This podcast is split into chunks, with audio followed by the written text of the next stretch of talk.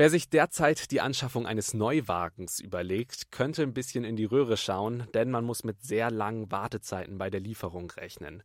Die Gründe dafür sind zum einen der nach wie vor bestehende Halbleitermangel und zum anderen der Krieg in der Ukraine, der die Produktion von neuen Fahrzeugen bremst. So haben VW, Porsche, BMW, Mercedes-Benz und der Lkw-Hersteller MAN bereits ihre Produktion wegen fehlender Teile von Zulieferern aus dem Kriegsgebiet drosseln müssen. Es fehlt dabei vor allem an sogenannten Kabelbäumen die ganz zu Beginn der Produktion gebraucht werden. Und es kann leider noch Monate dauern, bis die Produktion von diesen Kabelbäumen wieder anlaufen wird und sie dann auch ausgeliefert werden können.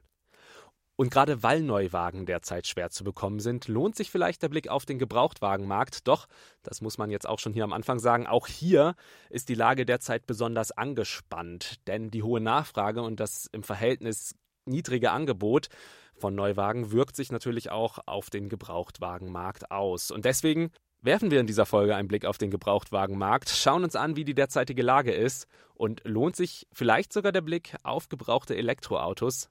Was es hierbei zu beachten gibt und was man bei gebrauchten Elektroautos wissen sollte, das gibt's hier jetzt in der aktuellen Folge von Studio Mobilität.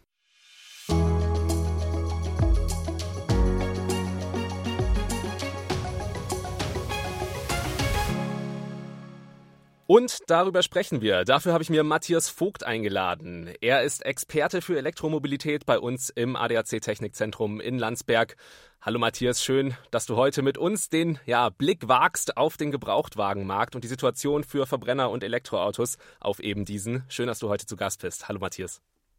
Hallo Alex, vielen Dank für die Einladung. Wie schaut's bei dir aus? Ähm, du fährst ja wahrscheinlich Auto. Hast du dir dein Auto auf dem Gebrauchtwagenmarkt geholt oder hast du dir einen Neuwagen gekauft damals? Ja, in der Tat habe ich mir einen äh, Neuwagen geholt. Das war jetzt vor circa ein, eineinhalb, ja, eineinhalb Jahren. Allerdings zuerst geleast. In der Zwischenzeit habe ich aber tatsächlich das Auto aus dem Leasingvertrag herausgekauft. Mhm. Äh, für viele geht ja äh, der Blick auf den Gebrauchtwagenmarkt. Vor allem jetzt äh, vor dem Hintergrund, dass Neuwagen aktuell extrem schwer zu bekommen wird, äh, sind. Die, die, die, ja, die Produktion stockt bei vielen äh, ähm, Herstellern. Ähm, der Blick geht also auf den Gebrauchtwagenmarkt. Ähm, wie, wenn ich mir jetzt überlege, oh, ja, jetzt wären Gebrauchtwagen ganz nett, wie stehen denn da gerade meine Chancen, da ein passendes Auto zu finden? Ja, das, äh, die nüchterne Antwort ist leider auch nicht so gut, denn der Gebrauchtwagenmarkt folgt in der Regel einfach auch dem Neuwagenmarkt. Und wenn beim Neuwagenmarkt das Angebot knapp ist, ähm, ist kurze Zeit danach ähm, auch der Gebrauchtwagenmarkt eher schwieriger. Und diese Situation haben wir aktuell. Okay, also haben wir da auch eine sehr angespannte Lage. Das heißt, momentan ist es wirklich schwierig, sein Wunschauto zu bekommen. Ähm, ich habe auch gelesen, dass vor allem auch, weil viele sich ja auch für junge Gebrauchte interessieren, ähm, die sind ja teilweise sogar teurer als dieselben gelisteten Neuwagen. Also das heißt, da wo man denkt, man kann bei einem Gebrauchten sparen, kann man scheinbar dann doch nicht sparen. Gibt es vielleicht trotzdem irgendwie eine Möglichkeit, an günstige Gebrauchte zu kommen? Soll man vielleicht dann eher bei privaten Anbietern statt bei Händlern schauen? Oder ja, was gibt es da für Möglichkeiten?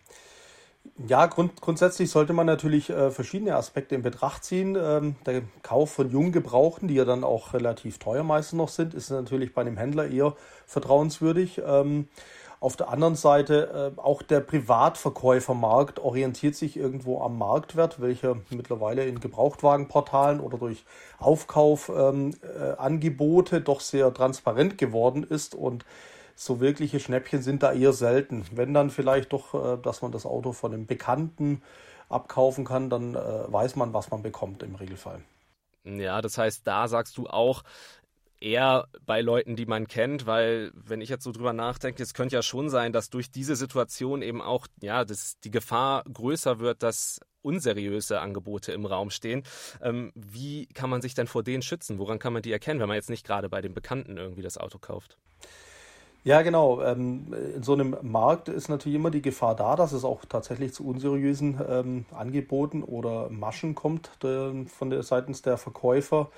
Und das ist äh, ja schwierig ganz auszuschließen, aber mit ein, ein bisschen, sag ich mal, äh, Vorsicht kann man da einige Dinge erkennen. Wir haben als ADAC dort ja auch im Internet eine sehr gute Seite, wo die gängigsten Betrugsmaschen Maschen erklärt werden. Und äh, das gilt sowohl beim Kauf als äh, Kaufinteressent, aber auch als Verkäufer kann man dort äh, wirklich ja, in, in mancher Masche auf den Leim gehen. zum Beispiel sind es so Themen wie Vorkasse oder Anzahlung. Das sollte man tunlichst vermeiden. Es gibt dann auch einen Trick mit gefakten Treuhandkonten, auf die man vorab schon einen Teil des Geldes zumindest überweist. Manche drängen einen zu einem vorschnellen Kauf- oder auch Verkaufsvertrag und im Nachgang werden dann Dinge verhandelt und manchmal äh, gibt es ein Angebot eines einer längeren Probefahrt. Man müsste nur die Transportkosten übernehmen. Und äh, mhm. da ist äh, regelmäßig Vorsicht geboten. Mhm. Ja, vor allem auch wirklich dann, was du gerade gesagt hast, ähm, vor dem Hintergrund der aktuellen Situation. Also gerade so dieser Punkt ähm, ja, zu einem vorschnellen Kauf drängen äh, kann natürlich, ist natürlich dann ein Ausnutzen der derzeitigen Situation. Und was manche vielleicht machen, die auf ein Auto angewiesen sind und dann auch diesen Druck haben und sagen, ich brauche ja dieses Auto, ähm, besser das als gar keins. Ähm, auch ein guter Hinweis von dir noch gewesen äh, mit der Internetseite von uns. Ich werde die auch mal in den Show Notes verlinken. Da kann man sich dann vielleicht auch noch mal den einen oder anderen Tipp zusätzlich zu denen, die du gerade genannt hast, holen. Ähm, nehmen wir an, aber ich finde aus irgendeinem Grund ein Gebrauchtwagen, der mir taugt. Ähm, vielleicht nochmal da auch ein paar ergänzende Tipps. Wie alt sollte so ein Fahrzeug denn dann maximal sein, beziehungsweise wie viele Kilometer sollte es maximal drauf haben? Man, letztendlich kann man da keine pauschale äh, Antwort geben. Das hängt immer von meinen persönlichen Bedürfnissen und letztendlich auch vom Portemonnaie ab, was ich mir leisten kann oder möchte. Und ähm, auch für was ich das Auto jetzt einsetzen äh, will. Und ähm, ja, am Ende, klar, ein älteres Auto ist natürlich irgendwo günstiger, hat aber in der Regel auch höhere Laufleistung und man muss schon die Bereitschaft dabei äh, mitbringen, auch ein gewisses höheres Risiko einer Reparatur oder eines Defektes in Kauf zu nehmen.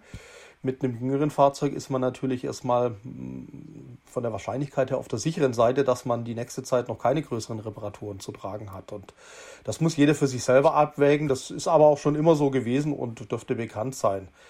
Ähm, wenn wir auch nochmal auf die Antriebsarten gucken, natürlich ähm, gibt es da äh, gewisse Besonderheiten. Ein Diesel zum Beispiel hat tendenziell öfters höhere Laufleistung, weil er doch eher für längere Strecken genutzt wird oder als Dienstwagen. Grundsätzlich ist auch äh, gegen einen sagen wir, gegen gut gepflegten äh, Langstreckenfahrzeug erstmal gar nichts einzuwenden. Die Motoren sind dann warm und das verschleißt nicht so stark wie ein Fahrzeug mit vielen Kaltstarts, aber das muss man dann tatsächlich individuell auch betrachten. Mhm, individuell schauen. Also ähm, kann man vielleicht als Faustformel so sagen, acht Jahre, das ist so ein gutes Alter noch, was es hat?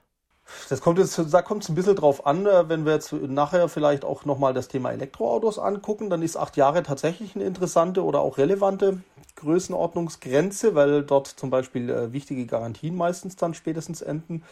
Bei den Verbrennerfahrzeugen, da ist es eigentlich so üblich, bis 100.000 Kilometern im Regelfall wird man jetzt kaum größere Probleme erwarten, aber irgendwann nehmen natürlich die kilometerbedingten äh, Verschleiß- oder Reparaturen oder äh, Ausfälle sukzessive zu von allen Komponenten. Ja, du hast es angesprochen. Gehen wir also zum Elektromarkt. Ähm, der Absatz von Elektroautos zieht natürlich vor dem Hintergrund der hohen Spritpreise und auch Lieferschwierigkeiten, die wir auch angesprochen haben bei den Verbrennern. Da zieht der an. Ähm, interessant für viele natürlich auch die E-Auto-Prämie. Aber, muss man auch sagen, auch viele Elektroautos Neuwagen vor allem brauchen gerade auch sehr lange, bis sie ausgeliefert werden können.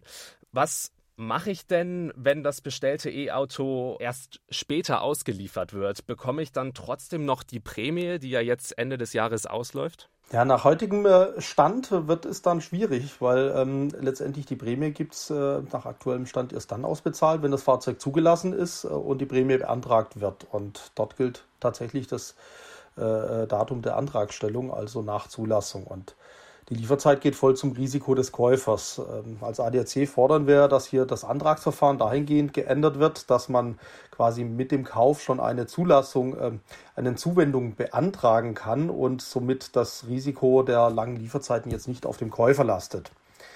Und das, wer momentan natürlich jetzt diese Kaufentscheidung treffen will oder muss, ähm, geht ein gewisses Risiko ein. Und äh, wir hoffen und äh, ja, im Sinne der Verbraucher, dass hier noch eine Verbesserung eintritt durch die Regularien. Mhm. Vor dem Hintergrund ähm, macht es ja vielleicht auch wieder Sinn, dann drüber nachzudenken, wenn jetzt die ersten E-Autos auch auf dem Gebrauchtwagenmarkt landen, ähm, auf gebrauchte E-Autos zu schauen. Denn, was viele vielleicht nicht wissen, die Prämie gibt es ja auch für gebrauchte E-Autos, die vielleicht jetzt schon direkt verfügbar wären. Ist die Lage auf dem E-Auto-Gebrauchtwagenmarkt entspannter als bei dem von Verbrennern? Also erstmal, ähm, das ist ein guter Punkt. Ähm, auch für gebrauchte E-Autos äh, kann man die Umweltprämie beantragen. Allerdings nur dann, wenn das Neufahrzeug noch keine Förderung in der EU oder natürlich in Deutschland unterlag. Im Regelfall dürften die meisten äh, E-Autos allerdings schon auch als Neufahrzeug gefördert werden. Hier muss man tatsächlich mit dem Verkäufer nochmal ganz genau die Situation angucken. Ist das Auto noch berechtigt für die Prämie oder nicht? Mhm. Und zur sonstigen Lage auf dem E-Auto-Gebrauchtwagenmarkt, ähm, ob das entspannter ist, muss man sagen, leider nein, denn auch dieser Gebrauchtwagenmarkt ist einerseits insbesondere noch recht dünn, weil ja, der richtige Boom hat eigentlich erst 2020 eingesetzt von E-Auto-Käufen und die Autos früherer Jahre, die sind natürlich schon auf dem Markt verfügbar, aber überschaubar und die neueren zugelassenen Elektroautos sind größtenteils eigentlich noch in erster Hand im Besitz oder im Leasingvertrag und noch gar nicht auf dem äh, Gebrauchtwagenmarkt verfügbar. Mhm. Wenn man das schaut, so, es gibt so ein paar Händlerzulassungen, die angeboten werden und dann gibt es auch ein paar Fahrzeuge, die sehr teuer angeboten werden. Tatsächlich, wie du vorhin gesagt, äh, gesagt hast, oft schon über dem Neupreis eines geförderten Fahrzeuges und das hat einen gewissen äh, Hintergrund, warum das so ist. Mhm es ist ja jetzt auch in, in vieler Munde, dass ähm, ja, E-Autos äh, relativ schnell beispielsweise ins Ausland verkauft werden. Da hat man dann so dieses ja ähm, dieses Spiel zwischen Förderung und Mindesthaltedauer. Also man bekommt die Förderung, wenn man das Auto in einem gewissen Zeitraum hält, dann kann man es aber mit der Förderung, man bekommt sie und verkauft es nach einem halben Jahr ins Ausland und kassiert dadurch dann auch nochmal ordentlich ab. Ähm, warum ist das so und was muss hier getan werden? Genau das ist das Thema, auf was ich schon angespielt habe. Das, ähm, bei dem Umweltbonus gibt es eine Mindesthaltedauer für gekaufte Elektroautos von sechs Monaten. Danach kann das Auto weiterverkauft werden. Diese Regelung war grundsätzlich gut gedacht äh, und hatte den Hintergrund, dass die Elektroautos auch schnell in den Gebrauchtwagenmarkt kommen und dann gerade für äh, Leute, die jetzt nicht das Geld für einen Neuwagenkauf berappen können oder wollen, zur Verfügung stehen. Allerdings ähm, durch, durch gewisse Rahmenbedingungen in anderen Ländern, insbesondere Skandinavien, mit sehr hohen Luxussteuern auf Neufahrzeuge, sind, äh, ist der deutsche Gebrauchtautomarkt und dort die E-Autos sehr interessant geworden. Und die sind bereit, relativ hohe Summen für unsere gebrauchten E-Autos bezahlen, was dann dazu führt, dass es bei uns äh, teilweise teurer wurde. Und einige, sage ich mal, entweder Autobesitzer oder mittlerweile auch schon Firmen haben tatsächlich so ein kleines Geschäftsmodell draus gemacht, dass sie sagen, Mensch, äh, wir kaufen dein Auto zum Neupreis ab und quasi äh, exportieren es. Und das ist dann doch nicht im Sinne des Fördergebers und auch der gesamten Elektromobilität in Deutschland an sich die Autos fehlen schlichtweg auf dem Neufahr auf dem Gebrauchtwagenmarkt für die Käufer. Genau, das wäre jetzt mein Punkt gewesen. Die fehlen dann ja und das ist dann natürlich zu der so oder so schon ja, angespannten Lage auf dem Gebrauchtwagenmarkt kommt sowas dann halt natürlich auch noch dazu. Bleiben wir aber ein bisschen ähm, grundsätzlich bei ähm, elektrischen Gebrauchten. Ähm, du bist ja Experte für Elektromobilität. Ähm, würdest du jemanden dem Kauf eines gebrauchten Elektrofahrzeugs empfehlen oder würdest du sagen, Leute, da passiert so viel und die neuen Fahrzeuge können trotzdem so viel mehr, wenngleich man sagen muss, alle Elektroautos sind ja tendenziell eher neuer, aber äh, dass der, der, die Technik da einfach so schnell ist, dass es sich mehr lohnt, einen neuen äh, Neuwagen äh, elektrischen zu kaufen oder ähm, ja, lohnt sich vielleicht doch der Gebrauchte? Ja, also eine sehr interessante Fragestellung, die auch sehr häufig an mich herangetragen wird, sei es von Mitgliedern, die anfragen oder auch äh, über manche Presseanfragen. Ähm, grundsätzlich muss man sagen, spricht erstmal nichts gegen ein Elektroauto, auch als Gebrauchtwagenfahrzeug. Also äh, letztlich sind die meisten Punkte, die es bei einem Gebrauchtwagen gibt, quasi gleich wie beim Verbrennerfahrzeug. Die Autos haben eine Karosserie, da kann ein Unfall gewesen sein, das Fahrwerk kann irgendwann ausgeleiert sein, äh, es können sonstige Beschädigungen sein. Die kann man allesamt genauso überprüfen wie beim Verbrenner. Und äh, letztlich dreht sich am Ende dann meistens um ein wesentliches Thema. Das ist natürlich die Vertrauenswürdigkeit in die Batterie. Wie lange hält die? Wie ist denn die Reichweite? Aber auch die Ladetechnik kann natürlich ein sehr, sehr relevantes Merkmal beim E-Auto geben, sein warum es doch Sinn macht, da genauer hinzuschauen. Und in dem Zuge haben wir auch eine Elektroauto gebraucht ähm, Wagenberatung im Internet veröffentlicht. Da gibt es diverse Steckbriefe zu E-Autos. Da ist auch nochmal eine Checkliste, was man alles anschauen sollte. Es gibt einen speziellen E-Auto-Kaufvertrag für die Themen. Und äh, ja, wie du auch schon einleitend von dir jetzt gesagt, äh, der Markt ist noch recht jung und die sind auch noch relativ selten. Es gibt aber mittlerweile auch schon äh, einige Elektroautos der ersten Generation, die natürlich der technischen Entwicklung unterlegen sind. Letztlich äh, sind die von der Reichweite nicht mehr adäquat zu dem, was heute angeboten wird, aber mhm. vielleicht schon für die typischen Pendelstrecken als Zweitwagen und so noch völlig ausreichen und da kann man eventuell auch ein interessantes Schnäppchen machen. Mhm. Wenn es an die Technik geht, ähm, vielleicht der, ja, der Interesse wegen, ähm, sind das dann Dinge wie Sachen wie zum Beispiel, wie lade ich mein E-Auto? Also wenn jetzt zum Beispiel äh, die Technik voranschreitet in Sachen induktiven Laden oder sowas, dass das halt Dinge sind, wo man dann mit seinem gebrauchten Elektrowagen äh, in die Röhre guckt? Ja, also grundsätzlich ähm, ja, unterliegen die Elektrofahrzeuge noch einer schnelleren technologischen Entwicklung als jetzt natürlich der Verbrennermarkt, der seit Jahren sich langsam, aber evolutionär weiterentwickelt.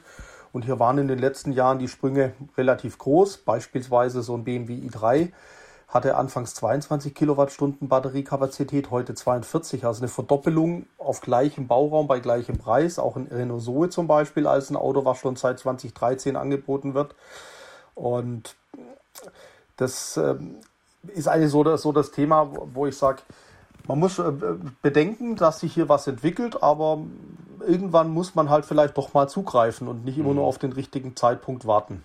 Hm, der Reichweitenfaktor ist aber wahrscheinlich genau. auch auf jeden Fall einer, weil das ist ja was, was wirklich die größten Sprünge macht in der Elektromobilität. Also wenn man jetzt ein paar, ja, die, die neuesten Elektroautos vergleicht mit denen, die vor ja, drei, vier Jahren noch auf dem Markt waren, das sind natürlich schon Sprünge, die man da gemacht hat. Mhm. Ähm, für viele wahrscheinlich trotzdem dann auch interessant, weil das ja eins der Hauptpunkte ist, warum man sich vielleicht gegen ein Elektroauto entscheidet, nämlich die Reichweite. Ja. Absolut, also gerade das Thema Reichweite, ähm, was du jetzt angesprochen hast, ist ein wichtiges. Ich muss mir schon bewusst sein, welche Reichweite brauche ich, was kann mir dieses Fahrzeug liefern oder auch noch liefern und wird das dann auch im Winter zum Beispiel reichen? Oder benötige ich vielleicht ein Auto, was äh, häufiger auf einer Autobahn bewegt wird, dann ist vielleicht der Stadtflitzer auch nicht das Passende. Das sind so Aspekte. Und das Thema Ladetechnik, äh, dort hat sich auch einiges entwickelt, äh, sei es beim, beim normalen Wechselstromladen zu Hause über eine Wallbox oder aber auch beim Schnellladen äh, sind mhm. neue Autos natürlich deutlich weiter und für viele Einsätze reichen tatsächlich die älteren E-Autos doch noch aus, aber man muss sich schon bewusst sein, was man dann auch kauft und da hilft einfach so diese Information auf unserer Internetseite nochmal weiter. Mhm. Sprechen wir eben als letzten Punkt vielleicht nochmal, weil du es eben auch gesagt hast, ähm, über die Batterie. Ähm, wie sicher ist es denn, dass so eine Batterie noch in einem wirklich guten Zustand ist ähm, bei einem Elektroauto und wie kann man das selber vielleicht auch als Laie ähm, kontrollieren oder sollte man da dann lieber auch zum, ja, zum Fachmann oder zur Fachfrau greifen? Ja, das ist, ähm, das ist eigentlich immer die Gretchenfrage, um was sich beim äh, Thema gebrauchte E-Autos dreht, die Batterie. Und das ist auch völlig nachvollziehbar und berechtigt. Jeder hat irgendwo schon mal seine Erfahrung gemacht mit irgendwelchen gebrauchten Elektrogeräten, ob das eine Digitalkamera, Handy, Laptop ist, wo der Akku vielleicht relativ zügig nach ein, zwei, drei Jahren dann einfach schlapp war und ein neuer her musste. Und ähm, im Grunde genommen ist die Technik ja in Elektroautos auch nicht anders. Allerdings ähm, muss man dazu sagen, dass ähm, es doch einen Unterschied gibt. Und zwar im Elektroauto überwacht ein sehr ausgeklügeltes Batteriemanagementsystem mit vielen Sensoren den ständigen Einsatz des Fahrzeuges und sorgt tatsächlich dafür, dass ähm, die Batterie immer in einem für sie gesunden Zustand betrieben wird. Und so zeigt es sich mit unseren Elektrodauertests insbesondere auch und auch die Erfahrungen, die wir aus dem Feld äh, wahrnehmen, dass überwiegend die Haltbarkeit der Batterien ganz, ganz gut gegeben ist, positive Erfahrungen bestehen. Nichtsdestotrotz gibt es natürlich auch Fälle, wo doch mal eine Batterie oder ein Teil, also insbesondere normalerweise eine Zelle oder so ein Modul, ja, geschwächelt hat und dann repariert werden muss. Mhm. Und hier ist vielleicht wirklich wichtig auch anzumerken, dieser, dieser Worst Case, der schlimmste Fall, anzunehmende Fall, dass eine komplette Batterie erneuert werden muss, der tritt doch sehr, sehr selten ein. So ähnlich wie bei einem Austauschmotor ja auch. Da braucht man normal auch nicht den kompletten Motor, sondern es wird halt das defekte Bauteil, sei es ein Ventil oder Zylinderkopfdichtung, erneuert und repariert und dann wieder weitergefahren. Und so können auch Batterien von Elektroautos potenziell repariert werden, dann, wenn sie defekt sein sollten. Mhm wie halt bei jedem technischen Produkt, man kann es nie ganz ausschließen, dass mal was kaputt geht, aber bisher äh, weiß ich es als zuverlässig. Und beim Kauf, jetzt um darauf zurückzukommen, ist es tatsächlich so, und das ist aber auch gar nicht so viel anders wie beim Verbrenner. Wenn ich Laie bin, wenn ich keine Erfahrung habe, dann kann ich natürlich bei einem jungen, äh, relativ jungen Fahrzeug noch ein gutes, gutes Vertrauen darauf haben, dass alles passt. Je älter, umso sinnvoller ist es, dass ich äh, einen Experten dann zur Rate ziehe, sei es, wenn ich jemanden kenne, der sich damit auskennt, mitnehme Der ADAC bietet Gebrauchtwagenuntersuchungen an, dass die äh, Fahrzeuge durchgecheckt werden oder auch andere Untersuchungsorganisationen. Das ist dann immer hilfreich. Und bei der Frage der Batterie ist es aber in der Tat momentan noch nicht ganz so zufriedenstellend. Ähm, denn hier besteht noch so gewissen Bedarf an einem herstellerübergreifenden, äh, vergleichenden Prüfverfahren der Batterie. Also letztlich jeder Hersteller hat so gewisse Möglichkeiten mhm. und Merkmale, die den Gesundheitszustand, State of Health sagt man da eigentlich dazu, der Batterie äh, nachzuvollziehen äh, und kann auch vielleicht dann diesen Wert dem Verkäufer mitgeben. Das ist vertrauenswürdig, wenn der Verkäufer hier was vorweisen kann. Ähm, aber hier muss auch noch äh, wirklich noch ein bisschen Forschung und äh, Entwicklung mhm. reingesteckt werden, sodass wir hoffentlich in Zukunft in der nächsten Zeit dann äh, mehrere oder das ein, ein oder zwei gute Verfahren sehen, die herstellerübergreifend die, die den Gesundheitszustand einer Batterie wirklich ähm, auszeigen. Mhm. Man kennt es ja auch von, von anderen elektrischen Geräten, äh, gerade auch so was Garantie auf, ja, auf den Akku oder Batterien äh, anbelangt. Äh, haben wir das auch bei, bei E-Auto-Batterien? Gibt es da auch Garantien drauf? Ja. Das ist ein äh, sehr guter Punkt letztlich. Ähm, die Hersteller begegnen natürlich diese Unsicherheit mit eigentlich relativ üppigen Garantien. Das ist ja selten. Acht Jahre und 160.000 Kilometer kriegt man garantiert. Das äh, kriegt man auf kein anderes Bauteil im Auto normalerweise. Äh, für 70 Prozent der Akkunutzbarkeit. Also so ein gewisser Verschleiß ist technisch völlig normal und nicht zu verhindern. Kennt man ja auch von seinen, von seinen Handys zum Beispiel, Smartphones, genau, die nach ein paar Beispiel, Jahren dann ja. wirklich auch, ja, die man dann häufiger an, den, an die Steckdose packen muss. Ja. Ähm, ähnlich wahrscheinlich dann auch bei E-Autos. Genau, und so ist es bei E-Autos mit, mit den 70 Prozent nach acht Jahren oder 160.000. Es gibt auch ein paar Modelle, wo das noch äh, höher zum Beispiel liegt. Äh, Spitzenreiter ist tatsächlich gerade ähm, die Toyota und Lexus Modelle, die zehn Jahre und eine Million Kilometer versprechen. Und das ist natürlich ein Wort.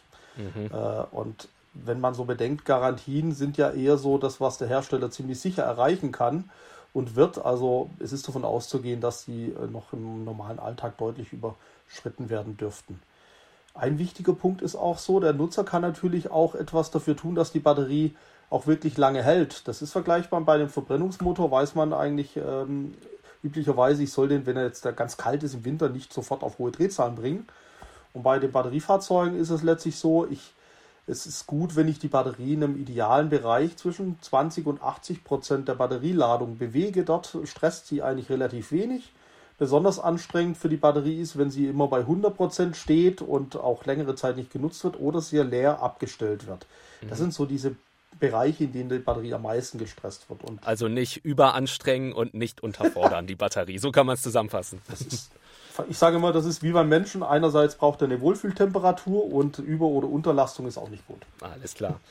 Ja, Matthias, ähm, ich schaue auf die Uhr. Wir nähern uns so langsam auch dem Ende der Episode. Ich werde auf jeden Fall alle wichtigen ähm, ja, Tipps und Hinweise, die du auch schon gesandt hast, über die Internetseiten bei uns äh, mit in die Shownotes packen. Ich denke, das äh, ist für viele auch nochmal so ein kleiner, eine kleine Hilfestellung, ähm, ja, welche Tipps und Tricks man da dann doch auch beim Gebrauchtwagenkauf oder aber auch in Bezug auf E-Autos noch zur Rate ziehen kann. Aber ich denke, mit der Episode heute konnten wir auch schon äh, ja, viele Hinweise geben, wie die aktuelle Lage auf dem Gebrauchtwagen Markt überhaupt ist, grundsätzlich, aber auch nochmal viele interessante Einblicke in die Elektromobilität bekommen. Matthias, vielen Dank für deine Zeit, vielen Dank für die spannenden Einblicke und bis zum nächsten Mal. Ja, gerne. Tschüss, bis zum nächsten Mal. Das war Studio Mobilität für diesen Mittwoch. Wenn ihr wollt, hören wir uns in zwei Wochen an genau dieser Stelle wieder. Denn Studio Mobilität gibt es immer jeden zweiten Mittwoch, überall, wo es Podcasts gibt. Ich bin Alexander Schnaas. Macht's gut. Bis dahin. Ciao.